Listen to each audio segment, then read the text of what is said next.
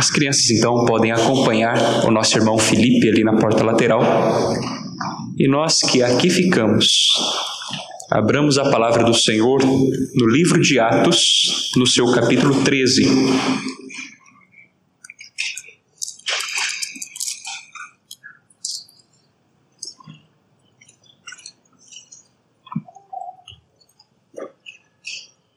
Atos, capítulo 13, apenas os três primeiros versos.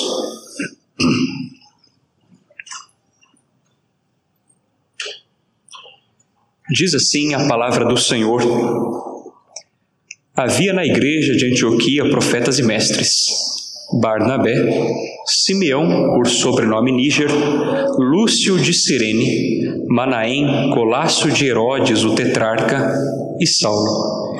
E servindo eles ao Senhor e jejuando, disse o Espírito Santo: Separai-me agora Barnabé e Saulo para a obra que os tenho chamado.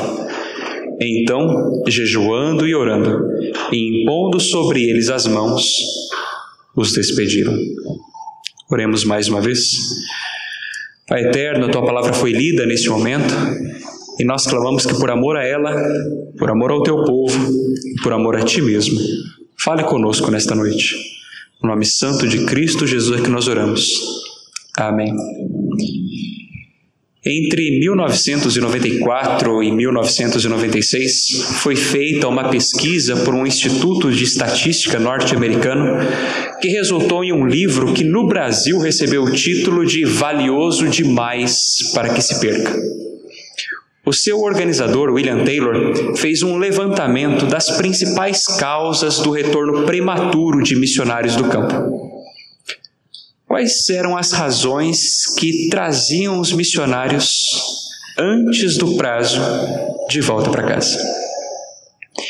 E dentre as várias causas levantadas nessa pesquisa, a principal delas havia sido apontada como sendo a falta de preparo.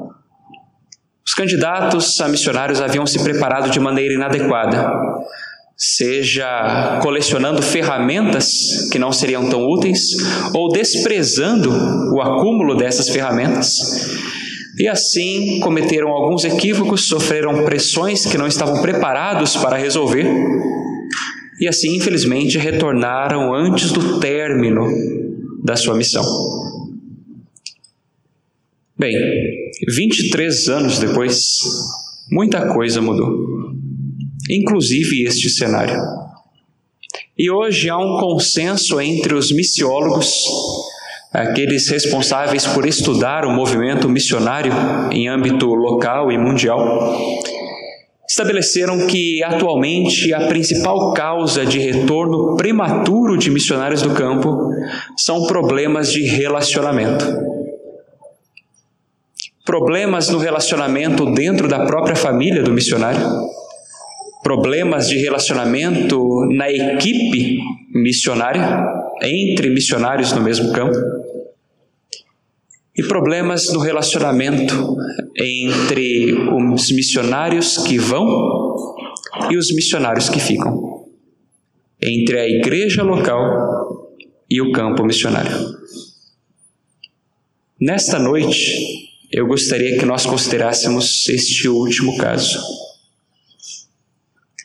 Nós precisamos compreender, meus queridos, qual é o papel daquele que é enviado e da igreja que envia, para que ambos possam cumprir o mesmo objetivo para o qual são chamados, que é glorificar a Deus e levar o seu nome àqueles que ainda não o fazem. E assim, aqueles que ficam e aqueles que vão precisam então conhecer qual a sua identidade e qual a sua vocação. Quem são e o que devem fazer. E para atender a esse princípio, creio que o texto que acabamos de ler é de fundamental importância. Nós estamos sendo apresentados aqui à igreja de Antioquia. Nos tempos do Novo Testamento haviam duas Antioquias, uma na Síria e outra na Turquia. O texto trata da primeira delas, a Antioquia da Síria.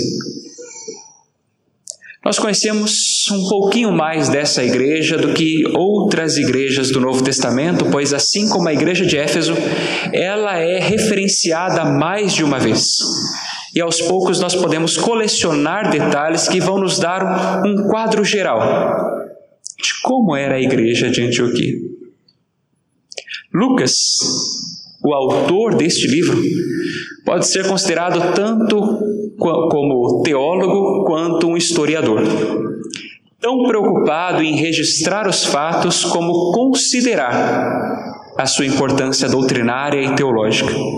Em apenas três versos, nós somos impactados por ambos os registros, tanto o registro histórico como o teológico, para que nós possamos juntos compreender qual é o seu papel e qual é o nosso papel nessa grande missão de Deus.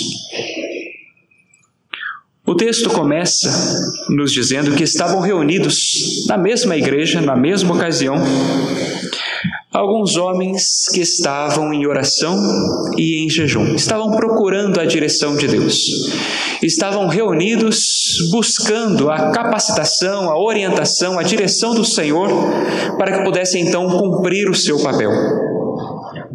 Nós não sabemos exatamente qual é a causa da oração e por quanto tempo eles estavam orando. Aprova o Espírito Santo apenas nos revelar que de fato eles o estavam fazendo. Estavam reunidos orando, se consagrando ao Senhor. E é nesse contexto, meus queridos, da igreja reunida, buscando ao Senhor, que nós conseguimos compreender a nossa identidade e vocação. Quem nós somos e o que nós devemos fazer. O primeiro verso registrado por Lucas dizia que diz que havia na igreja de Antioquia profetas e mestres, e passa então a listá-los aqui. Barnabé, Simeão, cujo sobrenome era Níger, Lúcio de Cirene, Manaém, Colasso de Herodes e Saulo, posteriormente Paulo. Nós não conhecemos muito sobre boa parte dos homens registrados aqui. Nós conhecemos mais facilmente dois, mas principalmente um deles. Mas mesmo as poucas pistas que, que, o texto nos deixa sobre os demais, nos ajudam a conhecer um pouquinho sobre a igreja de Antioquia. O primeiro nome da lista de Lucas é Barnabé, cujo nome era José mas devido ao exercício dos seus dons, acabou sendo conhecido como filho da exortação, ou Barnabé, na língua da época.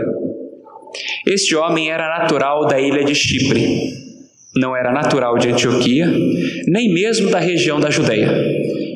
Vinha de outro local posteriormente alcançado pelo Evangelho. Os passos de Jesus não haviam chegado até lá mas as suas palavras chegaram ao Chipre. Depois nós temos Simeão, cujo sobrenome era Níger. Sobrenomes são uma característica da cultura ocidental. Geralmente as pessoas eram identificadas a partir de suas famílias ou de uma característica do contexto de seu nascimento ou da região onde nasceram. Simeão, cujo sobrenome era então Níger, é identificado então como um homem natural da região do Níger e da Nigéria. Um termo latino de onde nós derivamos o nosso negro. Ou seja, Simeão era africano. Lúcio de Cirene. Cirene hoje seria o que nós conhecemos como Líbia também no norte da África. A África hoje islamizada, mas que havia sido alcançado pelo Evangelho de Jesus Cristo no primeiro século. Temos também citado o nome de Manaém, um homem de grande importância na sociedade da época. Afinal de contas, ele era colasso de Herodes, o tetrarca. Nós poderíamos traduzir o nosso termo colasso do texto por algo como um irmão de criação. alguém que não procedia do mesmo pai e da mesma mãe, mas que cresceu juntamente. Ele poderia ter dividido a mesma ama de leite ou simplesmente ter sido educado no mesmo lar que Herodes. O fato é que Manaém era alguém de posição reconhecida, ainda que indiretamente. Gozava de influência para com o governante romano designado para a província da Judéia. E o último nome, nome da lista, sem características, sem adjetivos, Saulo. O antigo perseguidor da igreja. O homem que vivia em três mundos diferentes. Em Paulo, nós encontramos um homem de ascendência judaica, seguidor da linha mais estrita do judaísmo, o farisaísmo, ensinado aos pés de Gamaliel, um dos rabinos mais proeminentes da época. Mas Paulo também poderia ser chamado de romano. Sendo natural de Tarso, uma província romana, gozava de, por nascimento, de cidadania romana. O que lhe permitiu certos direitos e ajudou a conseguir proclamar o Evangelho para toda a guarda pretoriana, chegando a testemunhar a respeito de Jesus Cristo perante as maiores autoridades do império da época. Mas nós poderíamos também reconhecer Paulo como Paulo grego. Alguém que dominava a língua e a cultura helênica. Alguém que conhecia a filosofia e a poesia de sua época e que por várias vezes fez uso dessa instrução para a pregação do Evangelho. Ou seja, meus queridos, nós temos em Antioquia não uma igreja homogênea, nós temos judeus e gentios no mesmo lugar, invocando o mesmo Deus, tentando cumprir a mesma missão. Este, meus queridos, não era um caso comum na época, infelizmente. Nós vemos os debates do apóstolo Paulo na carta aos Romanos e também na carta aos Gálatas, que havia uma divisão persistente entre judeus e gentios em todas as igrejas do Novo Testamento mas não em Antioquia.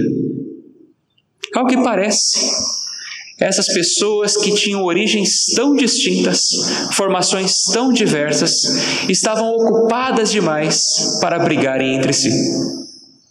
Estavam tão comprometidas com a missão que havia sido entregue a eles, que não conseguiam enxergar suas diferenças, mas preservavam a unidade do serviço. E mesmo sendo tão diferentes, trabalharam juntos, servindo ao mesmo Deus. Mas o texto diz que eles estavam reunidos, orando, jejuando, mas estava ali naquela ocasião não toda a igreja. Por alguma razão, essa não é uma reunião de toda a Assembleia dos cristãos de Antioquia. Ou se estavam reunidos, Lucas não fez questão de registrar a sua presença. Registrou a presença dos profetas e dos mestres. Lucas registrou a presença daqueles que estavam trabalhando na linha de frente do serviço cristão. Aqueles que não estavam satisfeitos apenas em assistir ao culto, apenas em frequentar a igreja, apenas em ter o seu nome no hall de membros da igreja de Antioquia. Lucas registrou a presença daqueles que estavam ativamente dispondo os seus dons, bens, tempo para servir ao Senhor. Meus queridos, todos estes listados aqui estão nessa mesma categoria, ou em ambas as categorias, de profetas e mestres.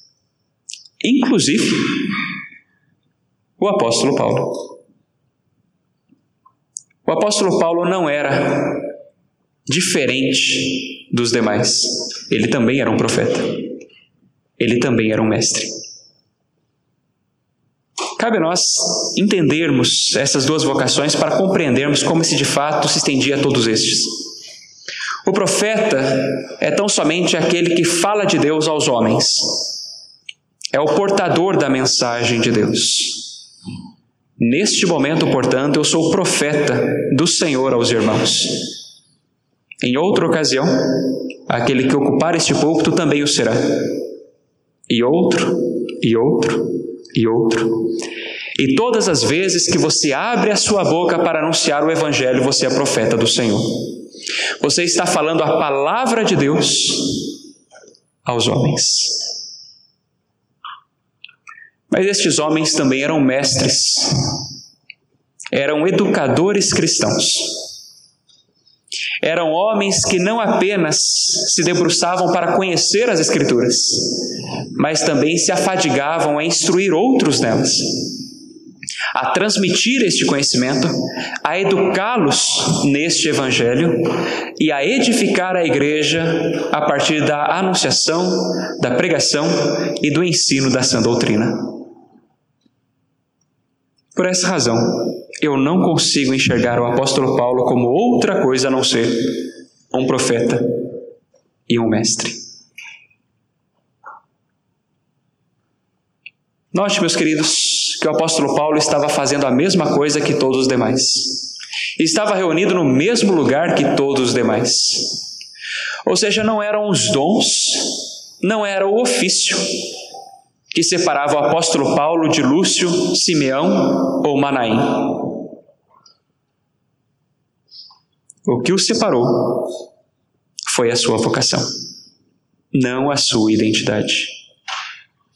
O apóstolo Paulo saiu dos bancos da igreja.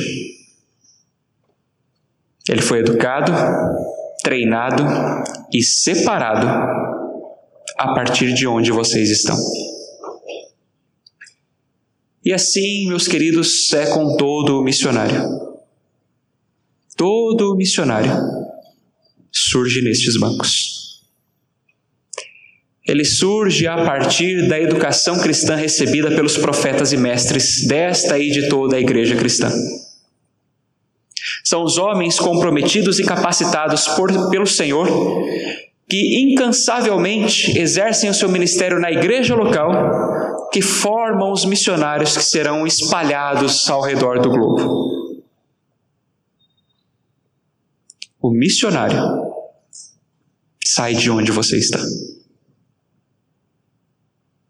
A igreja de Antioquia, meus queridos, embora não fosse a igreja nativa do apóstolo Paulo, afinal ele não era natural da Síria, foi a igreja responsável por prepará-lo, separá-lo e enviá-lo. A igreja estava capacitada pelo Senhor para tornar aquele profeta e mestre em missionário. É claro que o chamado para o apostolado não surgiu em Antioquia, ainda que tenha ocorrido na Síria. O apóstolo Paulo foi chamado pelo Senhor para ser apóstolo no momento da sua conversão, ainda na estrada de Damasco. Ainda quando estava preso pela cegueira na casa de Ananias, o Senhor havia lhe revelado, e também aquele que o hospedava, que ele seria enviado para anunciar o nome do Senhor que outrora ele perseguia. Mas é notável nós percebemos que até o capítulo 13 do livro de Atos, ele ainda não tinha feito nenhuma viagem missionária. Ele tinha convicção do seu chamado. Ele sabia que Deus o havia comissionado. Ele havia já explicado na carta aos Gálatas que tinha plena convicção do seu mandato. Mas é notável, nós percebemos que ainda assim ele não tinha saído para fazer suas viagens missionárias. Ainda faltava algo. Ele tinha convicção dos seus dons, ele tinha convicção do seu chamado, mas ainda assim não havia partido.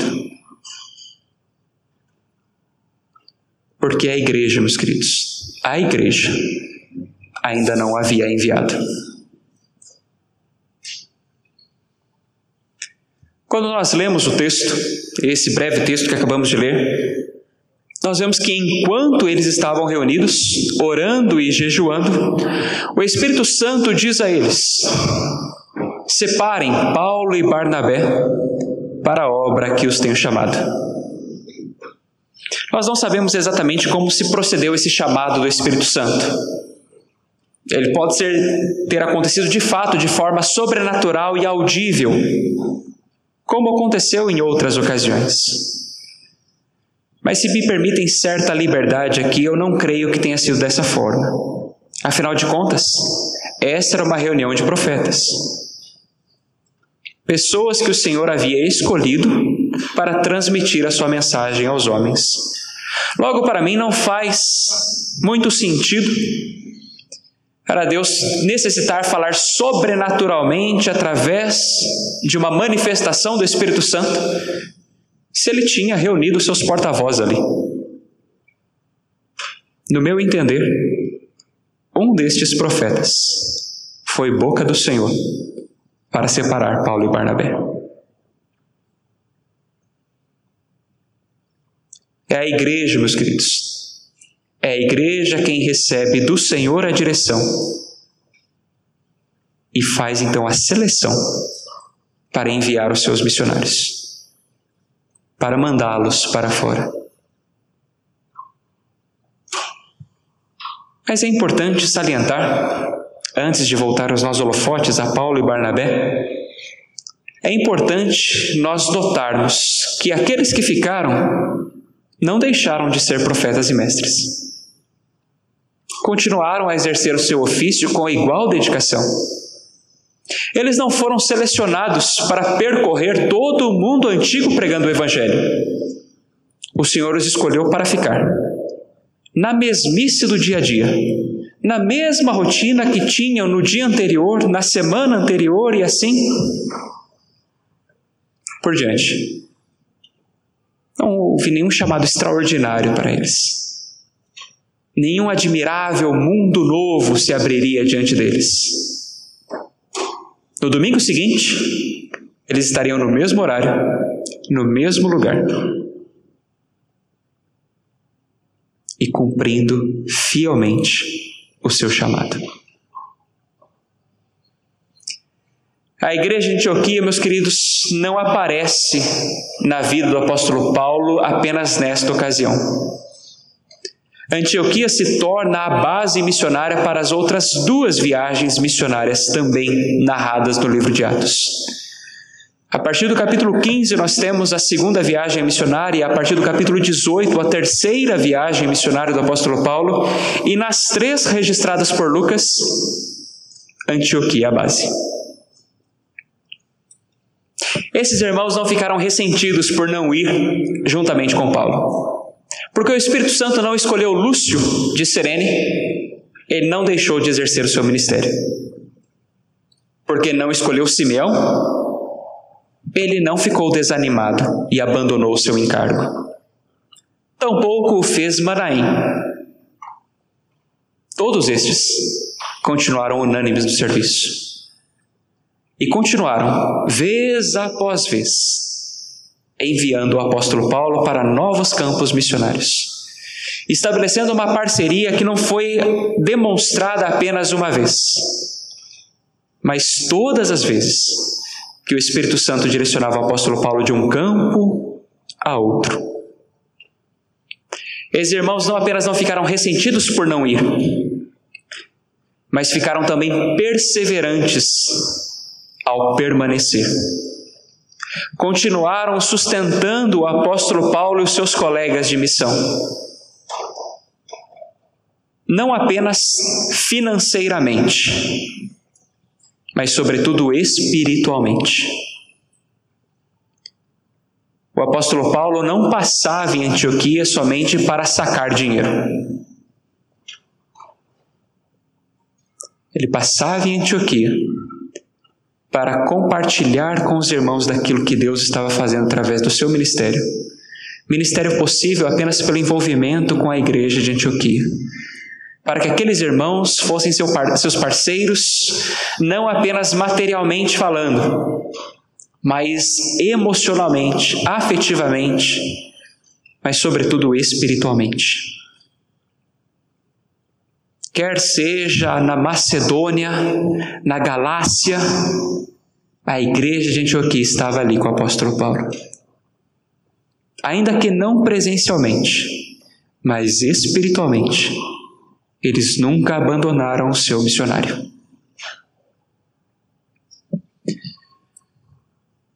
O texto diz bastante claramente para nós que a decisão de enviar o apóstolo Paulo e Barnabé nesta primeira viagem missionária não foi da igreja.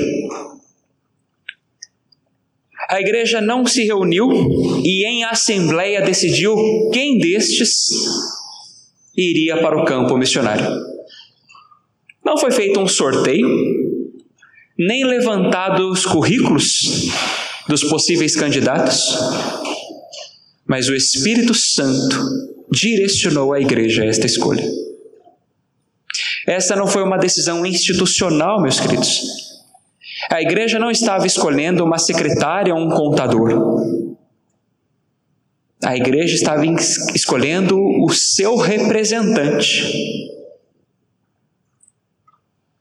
E se nós compreendemos que a cabeça da igreja não somos nós, a cabeça da igreja é Cristo. Ninguém mais pode tomar essa decisão.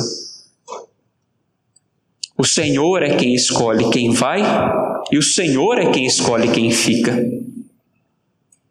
A igreja é o agente, o instrumento do Senhor. Mas não é ela quem dá a palavra final. Eu creio que a igreja Antioquia tinha essa mesma percepção.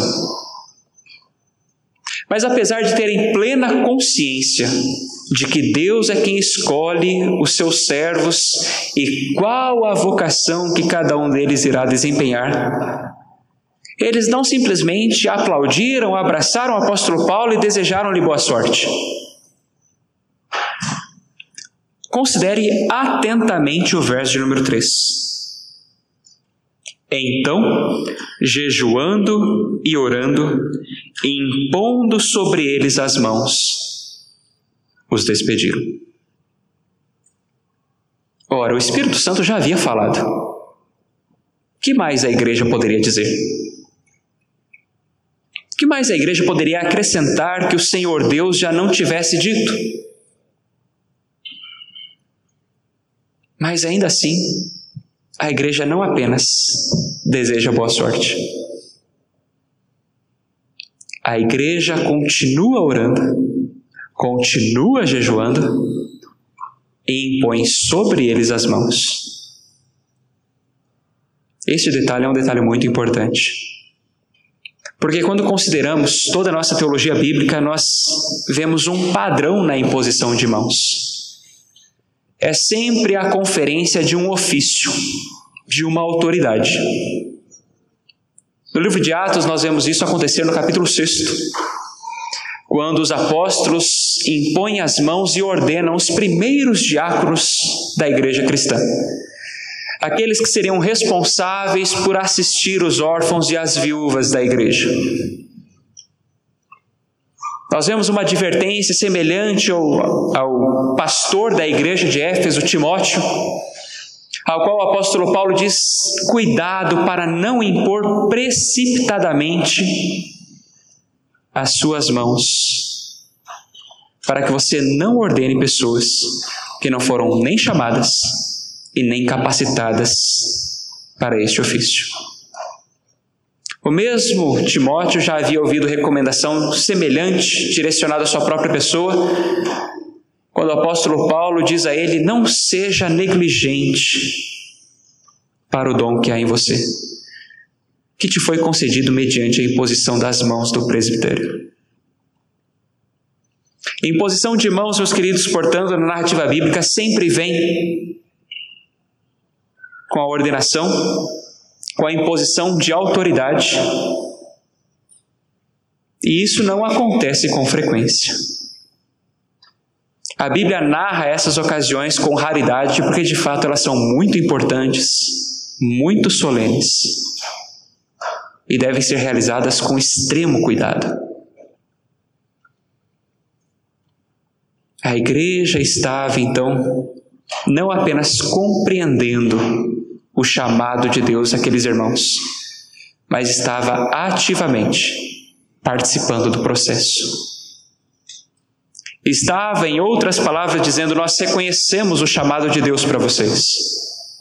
E agora nós queremos que, em nosso nome, vocês preguem o Evangelho onde o Senhor os mandar. A igreja que ficou em Antioquia, portanto, não era menos missionária que os dois enviados dela. Por mais que tenha sido Paulo e Barnabé a realizar viagens missionárias, a igreja de Antioquia não era menos missionária. Isso porque, se estiver correto, o famoso pregador inglês Charles Spurgeon, todo cristão é um missionário ou é um impostor. Ou todo cristão é um missionário, ou talvez cristão não seja. Logo, meus queridos, missionário não é apenas aquele que vai. Missionário também é aquele que fica e cumpre a sua parte na missão. Porque, meus queridos, a missão é uma só para todos nós. O termo missionário pode ser definido de várias maneiras, eu prefiro uma definição mais simples. Missionário é aquele que está sob uma missão, é aquele que tem uma tarefa. E essa todos nós temos. Ir por, por todo mundo e pregar o Evangelho a toda criatura não é uma missão apenas dos apóstolos ir e fazer discípulos de todas as nações, ensinando-os a guardar todas as coisas que vos tenho ordenado e batizando-os em nome do Pai, do Filho e do Espírito Santo, não é uma missão apenas dos apóstolos. Estas são ordenanças dadas a todos nós, a todo cristão. A grande comissão se estende a todo cristão. Logo, Todo cristão é missionário. Mas nós vemos na igreja de Antioquia que essa missão, embora seja una, é cumprida de maneira diferente. Há o missionário que vai e há o missionário que fica. Há aqueles que de fato abandonam o seu domicílio, abandonam o refúgio da sua igreja local e vão anunciar o evangelho do Senhor àqueles que ainda não ouviram ou aqueles que ainda não compreenderam. Mas há aqueles, meus queridos, há aqueles que ficam onde estão para cumprir a mesma missão, para anunciar o Evangelho àqueles que em sua própria pátria e cultura ainda não adoram ao Senhor. Durante todo o processo de preparo para o campo missionário, eu ouvi por diversas vezes de pessoas diferentes o seguinte indagamento: Mas Henrique, por que você vai para tão longe se há tantas pessoas aqui que ainda não ouviram falar de Jesus? Há necessidades em Moçambique, mas há também necessidades aqui. Por que razão você precisa sair? Essa resposta ela veio de formas variadas no decorrer do tempo. Há a questão da vocação, a questão do chamado, da ordem direta de Deus a cada um, mas eu creio que matematicamente isso também é muito simples de resolver. O Senhor está enviando para Moçambique quatro pessoas. Está deixando quantas aqui? Quantas pessoas o Senhor está deixando neste lugar para atender a estas necessidades? Você, meu caro irmão, minha cara irmã, você é um missionário. Missionário não é apenas aquele que envia, é aquele que fica e serve e essa parceria, meus queridos, se estende não apenas nesta ocasião, mas ela perdura por toda a eternidade. Porque todos os frutos alcançados pelo ministério do apóstolo Paulo serão contabilizados na igreja de Antioquia. todos os frutos que porventura o Senhor der a todos os missionários enviados por esta igreja serão creditados a você. Porque, meus queridos, a missão é de todos nós. Eu gostaria que todos nós compreendêssemos a nossa identidade como missionários do Senhor. Onde estamos e por onde o Senhor nos enviar. E que nós compreendamos também a nossa vocação, que é glorificar ao Senhor e levar a sua mensagem àqueles que ainda não o fazem. Se você ainda não se engajou na obra missionária, ainda há tempo. As portas ainda estão abertas. Os campos ainda estão prontos para a colheita. Cabe a você então decidir se quer fazer parte dos planos de Deus ou ficar à parte daquilo que ele idealizou para a sua igreja. Eu convido você a curvar a sua cabeça mais uma vez para orarmos ao Senhor. Pai Santo e Deus maravilhoso, nós somos gratos porque um dia nós fomos alcançados pela tua graça, que através de um servo ou serva do Senhor nos ministrou a tua verdade e ela transformou a nossa história porque o Teu Espírito Santo nos capacitou, nos transformou e agora nos condiciona, Senhor, a anunciar o Teu Evangelho, a aceitar o desafio que o Senhor nos propõe, de sermos então os profetas e mestres que o Senhor tem procurado aqui neste lugar, para proclamar a Tua verdade, para ensiná-la a outros e para enviar aqueles que o Senhor está levando a outro lugar. Que nós, ó Pai, que vamos e que nós que ficamos, possamos então cumprir o nosso papel nas tuas missões, para que com alegria, dedicação, possamos atender ao teu chamado e então sermos fiéis para cumprir a tarefa que o Senhor nos delegou. Que possamos ver, ó Pai, para a glória do Senhor, os frutos do nosso trabalho. Para que possamos perceber o crescimento do Teu reino aqui entre os homens, a manifestação da Tua glória ainda no tempo presente. Para que possamos, então, Senhor, vislumbrá-la completamente na eternidade. Que o Senhor, ó Pai, seja sempre glorificado pelo nosso trabalho, aqui e em todo lugar. Nós oramos em nome de Cristo Jesus. Amém.